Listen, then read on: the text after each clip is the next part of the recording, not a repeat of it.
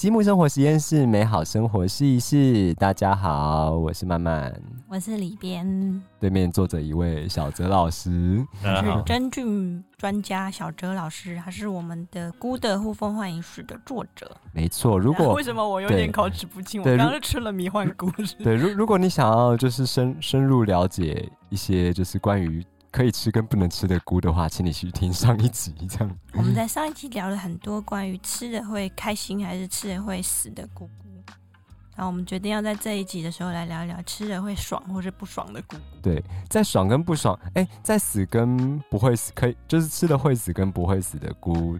这这中间我有一个问题想要问，就是也也也关关系到爽不爽这件事情，就是因为之前我好像看到一个街访，就是说就有访问说，就是大家最不喜欢的火锅里面出现什么东西，他们很多人都说是金针菇，我有点意外。为什么是啊？我讲到金针菇，我我听到一个很烂的笑话，就是金针菇的英文名字，大家猜是什么？有有没有一个提示？呃，好吧，它是一个脑筋急转弯。哦，它是一个脑筋急转弯。金针菇哦，其实也是个事实哎。哎，这其实这就是小泽老师跟我说的，真的？那小泽老师知道答案？对啊，结果是好笑的吗？结果是好笑的。那小泽老师说一下答案好。呃，英文名字是 See you tomorrow，就是 See you tomorrow 啊？为什么？因为你吃了，明天吃。今天吃了，明天还会看到他哟。是不是因为大家因为这样不喜欢在火锅里看到他？有想到明天还会再看到他？他有这么虽然是蛮常在火锅里看到，但是好像也没有到真的很常吃吼。还是你你今天去吃一下啦，你看看明天我没看到。但倒是但倒是这个东西的确是常常在货架上就是供应，你就会觉得这个东西怎么永远都卖不完？就香菇还有会被扫空的时候，但是金针菇不会。就是。See you tomorrow。我觉得跟喜好没有关系吧，就是金针菇的产量是比较大，有点太多了。其实那个，其实亚洲最大的那个，应该是全世界最大的金针菇厂啊，嗯，其实就在台湾，所以我们的产量其实很大。一个不小心生了太多菇菇这样 啊，所以那个价格上有时候会其实很便宜，说哎，两包十六块，两包。八块之类，有没有什么跟金针菇长得很像，但是吃了会死 的？没有，只是先延续暖身一下上一次的话题。吃呃，跟金针菇长很像，吃了会死的。嗯，应该是吃了会很难过了。那可能就到也没有到致命吧。对，哦，长得也不是说不是说真的很像这样子。对 对，因为基本上，因为我们现在看到的金针菇其实是雪白的嘛，然后可是它为什么会被叫金针菇？因为它的野生种其实就是。金色的，就是金黄色的，对对，所以才叫金针。所以金黄色那种是可以吃的，对对对，在野外，可是还是要确认啊，确认说，哎，那是一般在树上，然后重生，它会长成一丛，然后也是也是这样，就是一根一根，然后可是它颜色会是比较偏金黄。哦，那它为什么被就带到人类社会就被洗白了？其实我觉得是因为大家喜欢白色。对，就好像羊菇一样，羊菇其实原来也不是白色，它是有被就是有种植的，就发现有白白变种，然后就把它拿来做繁衍。所以我们现在看到羊菇，羊菇是白色，就是我们可能会觉得说，哎，白色比较看起来比较讨喜啦，比较可爱，比较讨喜这样。对，的确那种就是太鲜艳的黄，就是摆在餐桌上，心里也是会觉得有点毛毛的。除了除了甜椒之外，我想大概金针花也是黄色。金针花，对我小时候吃金针花也是有一点点犹豫，就是基于生物的本能。哦，金针花跟金针菇完全没有关系，没有没有关系。对，一个是 see you tomorrow，一个是不知道什么时候才能再见到你的。因为金针花确实是很少吃到，两个离很远了。好了，我们要回归正题，我们这题我们这集要聊的就是吃的会嗨的吗？会嗨跟不会嗨？对，因为在老师的书里面呢，讲了很多好吃的，然后跟重要的股，跟影响了历史的股，跟恐怖的。我们上次好像也还没有好好的介绍一下这本书哦，就是稍微聊一下《雾的呼风唤雨史》。对啊，那观观众一直想听到，想说，哎，一直听到这一本书的名字，到底哪里呼风唤雨？他现在已经畅销修订版了，真的是，如果大家其实对大家真的对这个东西很好奇的话，我觉得老师这本书真的很棒。听说我上次那个。不是我啦，就是听说我老爸有一次在爬山的时候，然后呢，刚好看到有一个那个有一个在老师在带队，就是在做生态观察，就是一边爬山的队伍，然后。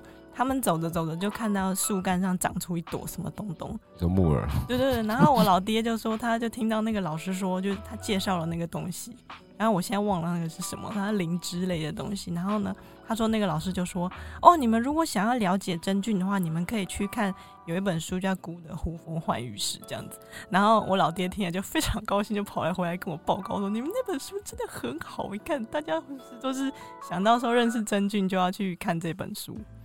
那这本书就是老师用几个大类别去把，就是我们跟我们人类生活息息相关的一些真菌分类出来，就是刚才说的吃的啦、用的啦、穿的、吃喝玩乐，不是食衣住行都跟真菌其实是脱不了任何的关系的。对，不要想要逃。我们每天都是跟真菌紧紧的绑在一起。然后慢边就很好奇说，因为这整本书里面挑了老师挑了三十六种，精选三十六种，对对。然后当初到底是怎么从那有没有好几万种证据？我随便乱讲，里面跳出了这三十六种。呃，那个其实真菌呢，我们现在我们现在知道的物种大概几十万种嘛，然后未知的了，预估大概有几百万种。所以当初在挑选的时候，其实其实呃，其实不是只有这三十六啦，就是我们当初在挑的时候，其实我我我挑蛮多种，可是呃，当然最最。呃，最一开始的考量是我们一定要找跟我们生活很接近，呃，具有代表性。所以我去逛了超市，嗯，然后呢，再就是看了厨房里面的东西，然后接下来就是呃一些跟我们息息相，也是跟我们息息相关啦，就是可能跟我们的哎，跟我们历史文化。所以其实我里面呃也放了一些呃，因为。其实我们我们目前我们知道的真菌书，大部分都是翻译书啦。嗯，然后那时候在写这一本的时候，会觉得说，哎，我们应该要加入一些我们自己在地我们自己常见的。对，因为有一些甚至像中药材什么的，国外就可能比较不会有。对对对啊，所以就会有加入一些我们比较我们自己比较熟悉的，就在我们生活周遭。其实这些东西就在我们中生活周遭，然后当然也有加入一些呃，可能在。呃，在我们在看翻译书的时候，有一些比较有名的一些例子，嗯，然后我把它加入，是是这样去挑选的。然后最后最后，我其实有嗯，在挑选的时候，还有一个考量，就是呃，在美国有一个网站啊，它的简写到呃 JGI，它是它是专门做那一个呃真菌的基因体，然后它也那时候有一个计划叫做一千个真菌基因体啊。嗯，然后当然这一千个也不是他们随便挑的，一定是很重要的。所以呢，我那时候也有去参考，然后我有挑了几个加进来，因为这个不是只有跟我们生活息息相关，也跟一些呃科学进展会有相关。嗯，可能是对以后会很长。对对对，是这样见到它。对对对，这样是这样来挑这最终这三十六个了。然后其实如果因为基本上篇幅还是有限制嘛，如果没有的话，大概。会很多啦，就是聊天记录会很长。对对对，让我想到那个很像讲说那真菌的基因库，听起来就很科幻，很像那个很像那个那个复仇者联盟的基因库这样，然后头上随便就会出现一个荧幕让你点的，里面藏了各式各样的，在他们的基因里面藏了各式各样的秘密，就是包括为什么有的菇长得很可爱，有的菇吃了会死，有的 菇吃了会说，我一直要把主题，有的真菌会礼让老人。大家不懂这个梗，可以听上一集。是哎，是礼让老人还是行人？礼让出他们的年纪。然后我我我我上一集有说那个扶老啊扶老奶奶过马路啦。就是这已经有就是非常符合道德社会道德标准的姑娘。没错，原来我们的道德基因来自于姑。不对啊，上次说我们是在比较靠近真菌还是细菌？我们啊。到最后变单细胞生物的，算了，反正人类就是渣子。好了，我们回到菇。我们这期其实最主要、最主要还是要聊那个吃的会会嗨跟不会嗨的菇嘛。对，因为我们把这个老师在这本书里面很好心的把大家其实心里面最想问但是又不敢问的那一种菇放在章节的最后。最后是什么？迷幻西皮。哦，对对对对。介绍了四种吃的最嗨的菇。是是吃的最爱可以这样讲吗？这样这样搞得老师也是突然不知该如何发言哦。对，好像好像发言也不是。因为那个呃，其实这部分的菇啦，就是那时候挑了几种，然后它其实对我们的历史也是影响很大啊。嗯，所以这是呃，我们没有办法去避开他们的。虽然说，其实，在在写的时候会那时候会特别小心，对对，因为那时候在在写的时候有特别说，呃，因为。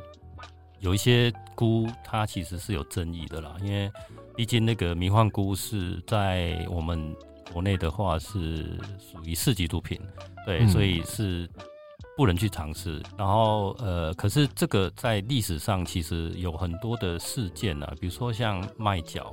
那我觉得麦角那个故事我会提出来讲，是因为呃，因为以前以前比如说在欧洲，他们大概会呃。整个村子只有一家面包店，所以这个就是问题了。然后如果对，然后 突然好哀伤，对啊，然后对，就很安详的地方，然后整个村子只有一个面包店，只有一家面包店。然后采收的那个那个谷物作物麦麦子，大概嗯会大部分就用在这个面包店。然后所以这个麦子如果受到污染了，比如说麦角菌污染的话，然后就会所以。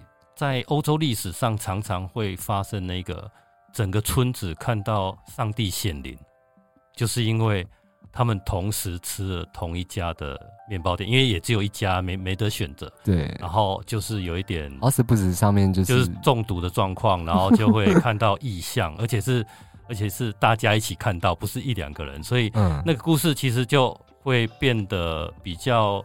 呃，神秘色彩变很多了，因为如果是一个人看到，想说那个人应该是疯了；可是如果是一群人，整个村子都看到的话，大家会觉得说，哇，那个整的这整个真的就是那个呃神明显灵之类的，对，嗯。对啊，其实那个还蛮蛮蛮吸引人的故事，然后然后其实发生过很多次，然后一直到我们对于我们的谷物，我我们在进行我们食食品的那个，就是比如说。呃，村子变大了，然后面包店不止一家了，然后或者是我们对于食品的重视之后，那个事情就完全消失了，就从来也没有发生过。嗯嗯，对。所以一直到这些事件都消失之后，大家才回推说，哎，以前这些神秘事件会不会跟这个？对，神明的面包店是不是真的有神明呢？哦，原来不是。我是想到雨曼最近都自己做面包，你要不要小心一点？哦，我们我们的面包应该是不会有问题啊。对，我都是去那种超市买面粉，所以应该对对对，不就是如果那家超市的面粉都受到污染，就那区在超市买面粉做面包的人都会。那我可能会先写，对我会写信建议他，就是改名叫神明面粉。是不是以前还有一个很有名的事件叫做跳舞跳舞症？对对对，后来也是怀疑跟真菌有关。对，那个也是。然后而且不是有一部呃，应该是童话吧，就是吹笛手。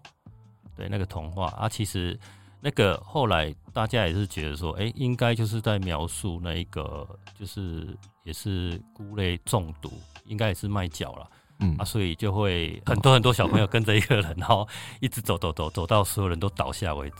对，就是他们也不知道累，然后一直跳。老师，你这样让我想，让让让让我会觉得说，我听过的所有童话故事，但是大家都嗑蛮多的这样。其实都是因为不小心吃了可能真菌中毒，或是对。其实回头来想的话，应该很多了，对啊，很多，而且而且像。有一些，我我我自己怀疑啦，有一些那个很多产的那种，就是很有想象力的那个作者，脑洞很大的作者，是不是也？第一就是使，就是很好的使用了这些 屋子，真的是他们住的地方刚好附近有一些蛮不错的好东西，好东西，然后他们的家厨就采来做晚餐之后，他就灵感大发，嗯。就做出畅销书，有有一点羡慕，有一点 想要吃看看。所以做出畅销书的关键就是先刻一点再说。那但哪说我们的对对，在台湾不能吃。对啊，我们我们其实我们其实要换个换个角度啦。我们我们在看这些历史事件，当然我们这是呃，其实要更严谨的去看待了哈。对，然后当然当然我们呃绝对不会是。鼓励，因为这种东西是怎么说？它基本上被列为毒品，就是应不应该碰它。可是它衍生出来的那些周边的故事，我觉得是我们可以去了解的啦，就是我们曾经在人类的历史上有这么一段历史，而且而且它的历史渊源其实还蛮久的，像呃最早到比如说几千年前的那个中美洲的那个原住民，他们其实也有在用迷幻菇，对，然后他们他们是基于宗教原因，对，他们是宗教原因，他们就是利用迷幻菇来跟呃神明做沟通沟通对谈，对。可是这个是他们自己文化里面的的一个现象。可是他们这他们也不是说人人都可以吃哦，就是只有巫师才可以，其他人一定的 level 啦。对对对，因为因为那个他们把这个菇描述成是呃神明的一部分啊，所以是不是所有的人都可以的？对，不是所有的人都可以尝试的。对，嗯，因为吃了神的留下留在地面上的东西之后。哎，这让我想到，好像也有一一说是，以前还有一说是菇是因为打雷才长出来的，也是有神话色彩，就是雷神说，是打雷之后 长出菇来，对啊，其实它的一部分掉到地地球上这样子，对对，其实有点好笑。早期那个其实希腊的时候，希腊是是的确有这个神话，就是他们觉得那个比如说像松露啊，嗯，或者是一些菇，是因为。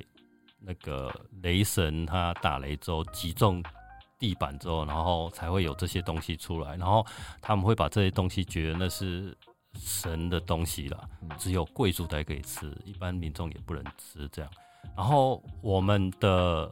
其实很容易去理解啦，就是因为打雷会下雨嘛，然后通常菇就会在潮湿啊，对，潮湿雨后之后就会出现嘛，对，这这其实很有泥土滋养，对啊。然后像我们自己的故事的话，比如说像呃雷公菇，就是跟蚁巢共生、跟蚂蚁共生的那个呃，我们现在呃还有一个说法是叫肌肉丝菇了哦，然后它也被称为雷公菇嘛，就是打雷之后。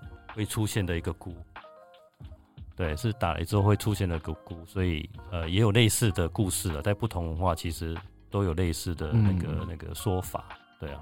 哎，是不是跟那个以前有一个很可怜的故事说？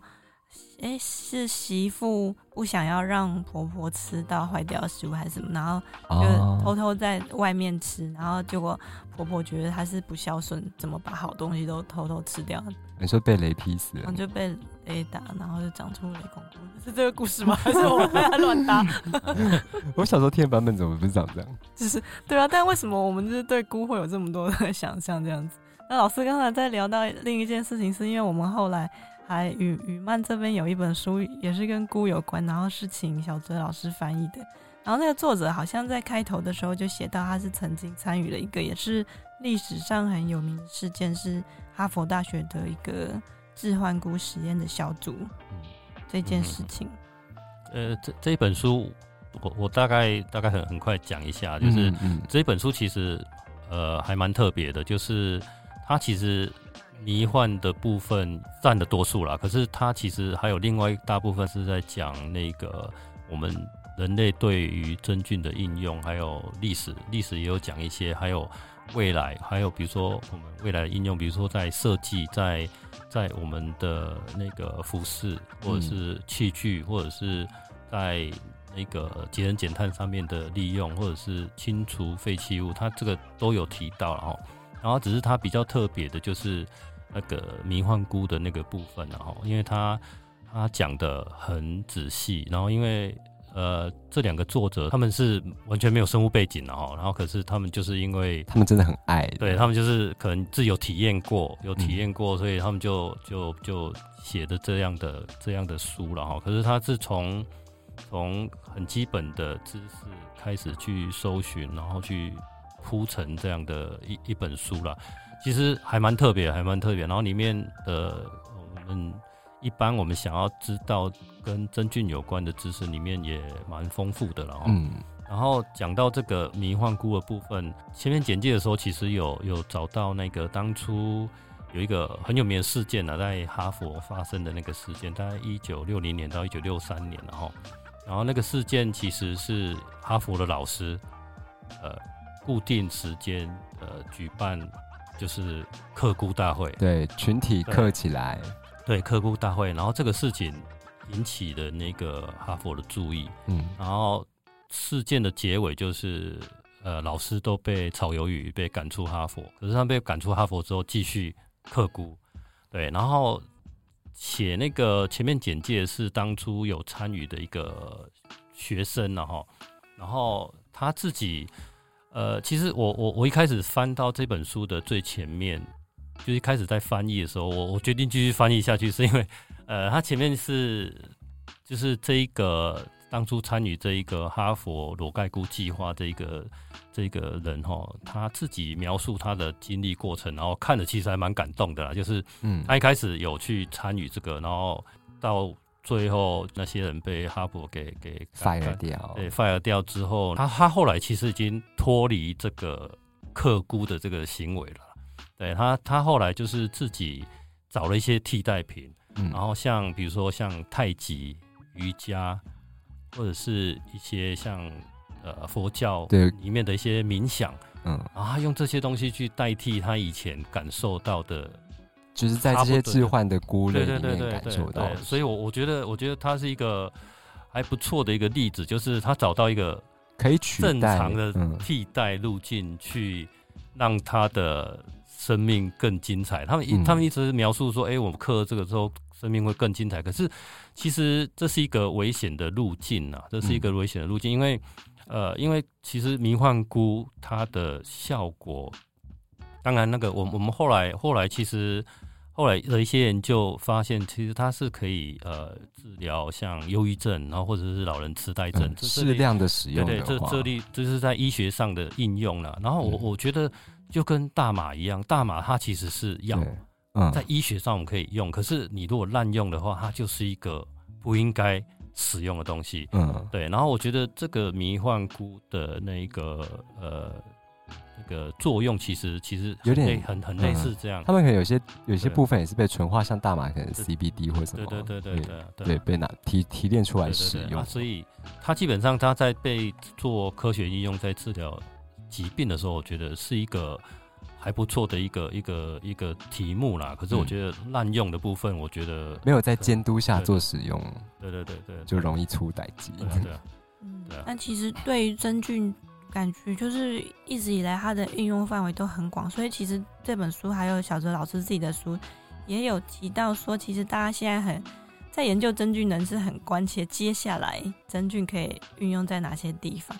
比如说，最近常看到就是说，那个用真菌长、用真菌长出来的那个，做成一个包装材的形状的膜，然后这样子那个包装材在使用完毕之后再扔回土里，它就完全就只是一坨菇丢丢进土里，然后不会造成任何的污染。类似这种应用，就是各种创意应用这样子。嗯，然后有有有利于环境永续的。发展对啊，然后我想到，因为刚才讲到什么，还有这一另外一个应用，就是说菇可以用来吸收土壤里面的污染物质。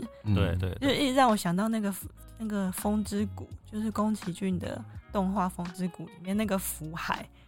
哦，福海就是 它，它应该是太多了。然后巨大巨大真菌，然后女主角不是一开始他们的那个世界观是说那些巨大的真菌。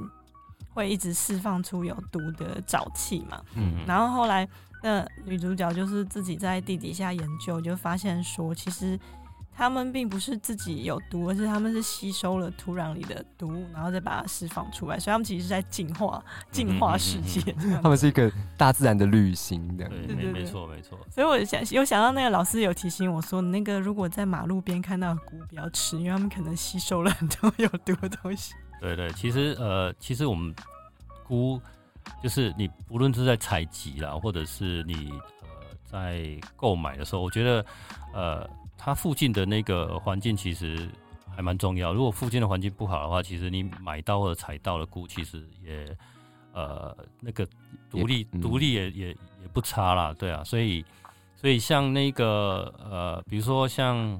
其实当初那个车诺比核电厂爆发的时候啊，嗯，爆发的时候那个辐射云是有飘到北欧的一些部分的地区，然后芬兰也有，所以在芬兰的某些地区，其实那边的人是不采菇来吃的，对，然后只有在只有在某些地方会采菇，然后不采菇的原因，其实到现在我觉得很多人都忘记或者不想不想再提了。然后其实就是因为当初的车诺比害怕想起来了，呃，就是当初的车诺比核灾的时候，那个那个那个辐射云有飘到那边，然后那边的菇的话，就是会辐射量会高很多，嗯，所以所以是因为这样。然后像如果这里还要再再提醒大家，比如说，哎，我到深山里面发了发现一个什么。看起来像很美味的，看起来像毒鹅膏，不是？就是比如说，像我们我们这样描述啊，什么千年灵芝好了，嗯啊，好大灵芝，然后把它采回来，啃一口，然后跟那个古人一样，就是呃，把它熬煮，然后就吃下去，然后感觉跟古人一样直接成仙。没有，可能在以前可以啊，可能现在不要干这种事情了，因为可能那个菇，呃，可能那个那个灵芝累积的东西。比你想象的还要多很多了，嗯啊，一般的话，因为是我们环境的关系啦，对啊，环境的关系。这跟海洋中的那个食物链也有点像啊，就是越高层级的鱼鱼种，它们其实那个内脏什么都超级多的。对啊，其实越呃，对这个顺道提一下，就是其实越大的动物，它会累积的东西会越多了。我记得有一次到芬兰的那个北部了哈，然后在北北极圈里面。然后有到一个超市，它有卖那个熊罐头，熊肉做的罐头。然后因为他们有固定的时间是开放可以打猎嘛，然后也可以也可以打熊啊，所以那个罐头其实是打猎的呃熊肉做成的。然后那时候只是很好奇，我没有打开来吃啦，我一直都没有吃啊。然后带回来之后，然后就是就是芬兰的朋友会说，哎，这东西其实重金属很多。因为那个熊在森林里面收集的所有毒物，累积在自己身体。对，我之前看过一个纪录片，也是他们好像一群人到好像北极还哪里，然后就是，哎，是北京啊，但是反正他们吃了北极熊，最后还没获救的时候就已经发现说，他们吃 有吃过那个熊的人，那个皮肤都出现一些状况，然后开始有腐烂啊，肢体断掉什么的。因为北极熊是吃鱼。反正就是累积了很多一些我我我们可能承受不了的物质。感觉森林里的熊应该也是吃了很多菇。要不要推一下《熊出没》？哎喂！哎，我只 我只是刚刚想到一个画面，就是你在超市买了一个熊熊罐头，然后你回家跟你的小孩说：“哎，我今天买了熊熊回来。”这是什么可爱的东西？就是一个熊的罐头，小孩子哭吧？人家不要吃看看？突然突然变恐怖片了。对，好了，我们今天节目的最后其实有一个非常重要的问题想要问老师，就是就是菇啊，就是我一直很好奇，就是第一个想到菇这个东西可以吃的人，他到底是基于什么原因把它拿来吃？就如果如果问老师这一题的话，老师你会怎么回答？其实那个嗯。我们人类食用菇哦，我们现在讲一些那个有有考古证据的啦，就是在西欧，其实那个化石的证据显示啊，就是那个在牙结石里面，然后年代大概是距今大概一万八千到一万两千年前了哈，就是他们在那个化石的那个那个，就是人人类古化石的那个牙结石里面有发现有。残渣菇的残渣，嗯，所以其实那时候其实就开始吃，然后呃，再来就是比较有名一个例子啊，就是在阿尔卑斯山上发现的一个冰冻的一个一个尸体啦，然后那个尸体叫奥兹嘛，然后然后它大概是西元前三千三百年，大概就是距今大概五千年前嘛哈，然后它所有的。呃，所有的他的装备还有他的身体其实都保存的还不错。然后那个研究人员有发现说，他其实有寄生虫的感染。嗯，然后他的背包里面有有两种菇啦，一共有三件，有两种菇。然后其中有一个呃叫做呃白化多孔菌，那个是在现在啦，我们现在有这种应用哦，它是其实是可以去除寄生虫的。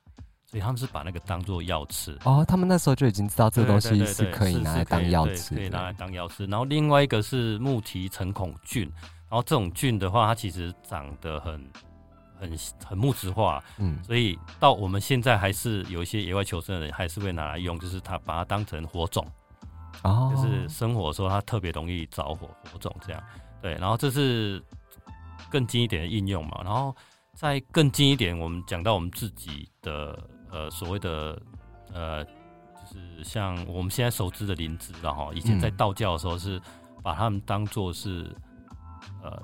训练自己成仙的一个食物，对，就是他们可能要到深山里面去去呃去修炼啊，然后要一方面也要服用这个，对，然后再更接到后面的话，就是像呃像我们现在知道的很多很多很多可以吃的菇了哈，嗯，然后有一派的说法是，有一派的说法是，呃，人类为什么开始吃菇，是因为看到动物在吃，可是。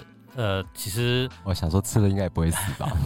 没有，可是这个这个观念其实蛮蠢的啦，因为很多动物吃的菇其实很毒，可是因为动物它自己不会怎么样，可是或者它里面身体有一些酵素或什么，我们我们吃了可能就挂掉这样，所以这个应该不太可能是一一开始食用菇的原因然后，然后再有比较有可能是像我们自己讲那个神农尝百草，嗯，就是哎，试试看呐，对，这个 可以吃，然后更。开发新市场，然后更有一些那个，其实早期的，当然现在不可能这样做，就是会呃会把犯人来当做菇的那个试验品，对对，这个在历史上也是有的，就是让犯人吃吃看的，对哦，对对对，然后听起来好坏哦，对我觉得是，我觉得开始吃应该是从可能他对于我们的像早期早期的人类可能呃更早更早之前可能就是可以食用。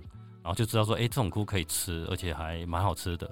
像刚刚讲那个一万多年前那个，他们吃的是牛肝菌。嗯，其实他们很懂吃哦。对啊，好像好吃，很猛哎。对对对，然后再来的话，可能就是有了解到一些药用的价值。对，我觉得这是可能就是慢慢的经验累积之后，累积之后才哎，我们越来越多种，到最后我们自己可以养殖的时候，我们会那个样式更多，量更多，这样应该是这样。所以其实就跟很多事情发生的原因差不多，就是因为好奇。对啊，像老师在书里面有写到说，我觉得看到购物想到说去吃吃看，好像还没那么奇怪。但是看到一一个牛奶，然后因为坏掉了，变成一块凝固的东西，想去吃看看的时候，那个心理好像比较奇怪。对对对，我觉得太扭曲。我觉得要克服这个心理障碍比较大一点，尤其尤其那块牛奶上面。长满了绿色的东西的时候，咦，到底是有多饿？这样子说，我我唯一的粮食，我这这这个月都靠对，怎么会觉得那个东西看起来？结果它却固体化了。我要吃看看，哇，好好吃哦！对，我觉得那个 blue cheese 这个的起源，我就觉得还蛮特别的，因为离奇有一块牛奶，而且它不只是坏掉了，它上面长满了菌，蓝色的，而且它的吃下去可能还辣辣的，可是就变成一个美食。对，他们一定有课，应该跟 应该跟我们的臭豆腐也很像啊。其实我们臭豆腐也是用用真菌去发酵，就是对。哎，但我不知道为什么臭豆腐有一种，我知道很臭，但它臭的质感是香的，就可能跟那个跟第一个吃的人 想象一样，也有得到一种莫名的快感。对。好啊，不知道怎么收啊？不知道怎么收啊？那天吃，那天吃吃到不入气是吗？还可以吃什么？再讲下去可能就是对啊，可以讲讲很多集吧。哇，那我们那个其实像姑的呼风唤雨史里面收，最后还是帮大家好心的收集了很多超有趣的问题。大家有兴趣可以去看书。比如说，我最近就有遇到，我后来都跟朋友说，我跟你们讲，小泽老师跟我说，如果面包发霉了。就是怎样都不要吃，不管它是不是另外一面看起来发霉，你不要以为你把那个整块都发霉的那个地方切掉，其他地方还可以吃。这样，然后其实有一些你看不到的聊天室已经开启了，因为菌丝是超级厉害的东西，说不定它已经就是不知道爬去哪里了。对，其实我们比较担心的是毒素了，它毒素其实已经释放出去，可能会更危险。对，对，所以现在一看到发霉的面包就会。把它！直接丢掉。真的，以前都会想说啊，不然这一块就是切开来，这边应该是没事。对我还会这样，以前以前很很还会把它切，然后想哎切哎还有一点，然后再切，哎还有一点，然后切到这，哎这里没有了，然后就自作聪明就想说，嗯，那这里应该是好的，然后就把它吃掉。不过也没有还，然后你就开始有跟菌菌丝没有一些连接的，没有，也没有看到上帝。一般一般面包上面的就还好啦，就是可能不不会，就是可能大不了就拉拉肚子吧，应该还好。我们越来越收不回来，真的 没有，因为聊天室已经打开。因为真菌太有趣了，所以其实就是期待老师写更多跟真菌有关的书。对，这一次呼风唤雨，下一次我觉得其实可以可以来一点非主流菇的部分。对，老师老师上老师刚刚跟我在闲聊说他要写一本没有菇的菇，然后我就觉得也好悬哦，太悬了，太悬了，之后再说吧。这都是真菌这样子。眼睛看不到，可是跟菇有关的一切事物。我们就是 莫名其妙的跟大家说拜拜。非常谢谢老师今天来跟我们谈这个。对，一个一个不小心我们也磕太多。对，像为什么就是这个菇可以从很实际面谈到很玄的东西？它真的太有趣了。对，而且就算它这个菇不能拿来干嘛，我自己也会。会很着迷的，一直想要看它生长的缩食啊，或者什么。其实以以我自己的经验来说了哈，像我都会，我我一直到现在都觉得我是还是初学者了。对，因为我觉得这个东西学不完，而且能够自称专家的人，我觉得应该也。不多了，对，因为他真的是博大精深。老师是不是在绕着弯说自己其实 就是少数人？我一直是，我一直是初学者，真的真的对，尤尤其是尤其是在对对，尤其是在鉴定这一块了。然后我当然当然会写这个书，是想说提供不一样的方向，让呃更多的人可以了解这个物种啊。比如说呃，像当初在规划这个孤乐呼风放雨史的时候，其实。写历史的比较少，我们大部分看到都是图鉴，嗯，然后想说，哎，那应该可以介绍一些，我们可以应该可以讲一些什么有趣的故事，对对对。然后刚那个刚说到那个一本里面都没有任何菇的图像的真菌书，也是也是心里有一些谱，对对对，心里有一些谱，想说，哎，其实对我来说啦，对我来说，呃，菇上面长两个眼睛，其实蛮恐怖的啦。对啊，可是 我们可能习惯习惯把它拟人化之后，可是我们不把它拟人化之后，我们要怎么去面对它？对，去面对它，去解释它。我觉得这个这个会蛮有趣的啦。那长眼睛也不应该是长在那个位置，不是？对对对，尤其是有很多那个呃童书漫画，然后会喜欢把它加上两个眼睛，我觉得还蛮怪。你说你说那个是动物是呃小熊，哎，还蛮可爱的。可是我觉得。把菇加上两个眼睛，其实还蛮恐怖，就变惊悚片，有一点嘞。好啦，那我们今天就是非常感谢老师，我们我们居然在置换这一集聊的还比上一集久。你等下去吃一下金针菇，看明天会不会看到它。我觉得这也是一种鬼片。See you tomorrow，刚好接了 See you tomorrow。See you next time，谢谢老师。好，谢谢大家，谢谢大家。大家拜拜，拜拜，拜拜，拜。哎，每次都很超敷衍，超敷衍结束。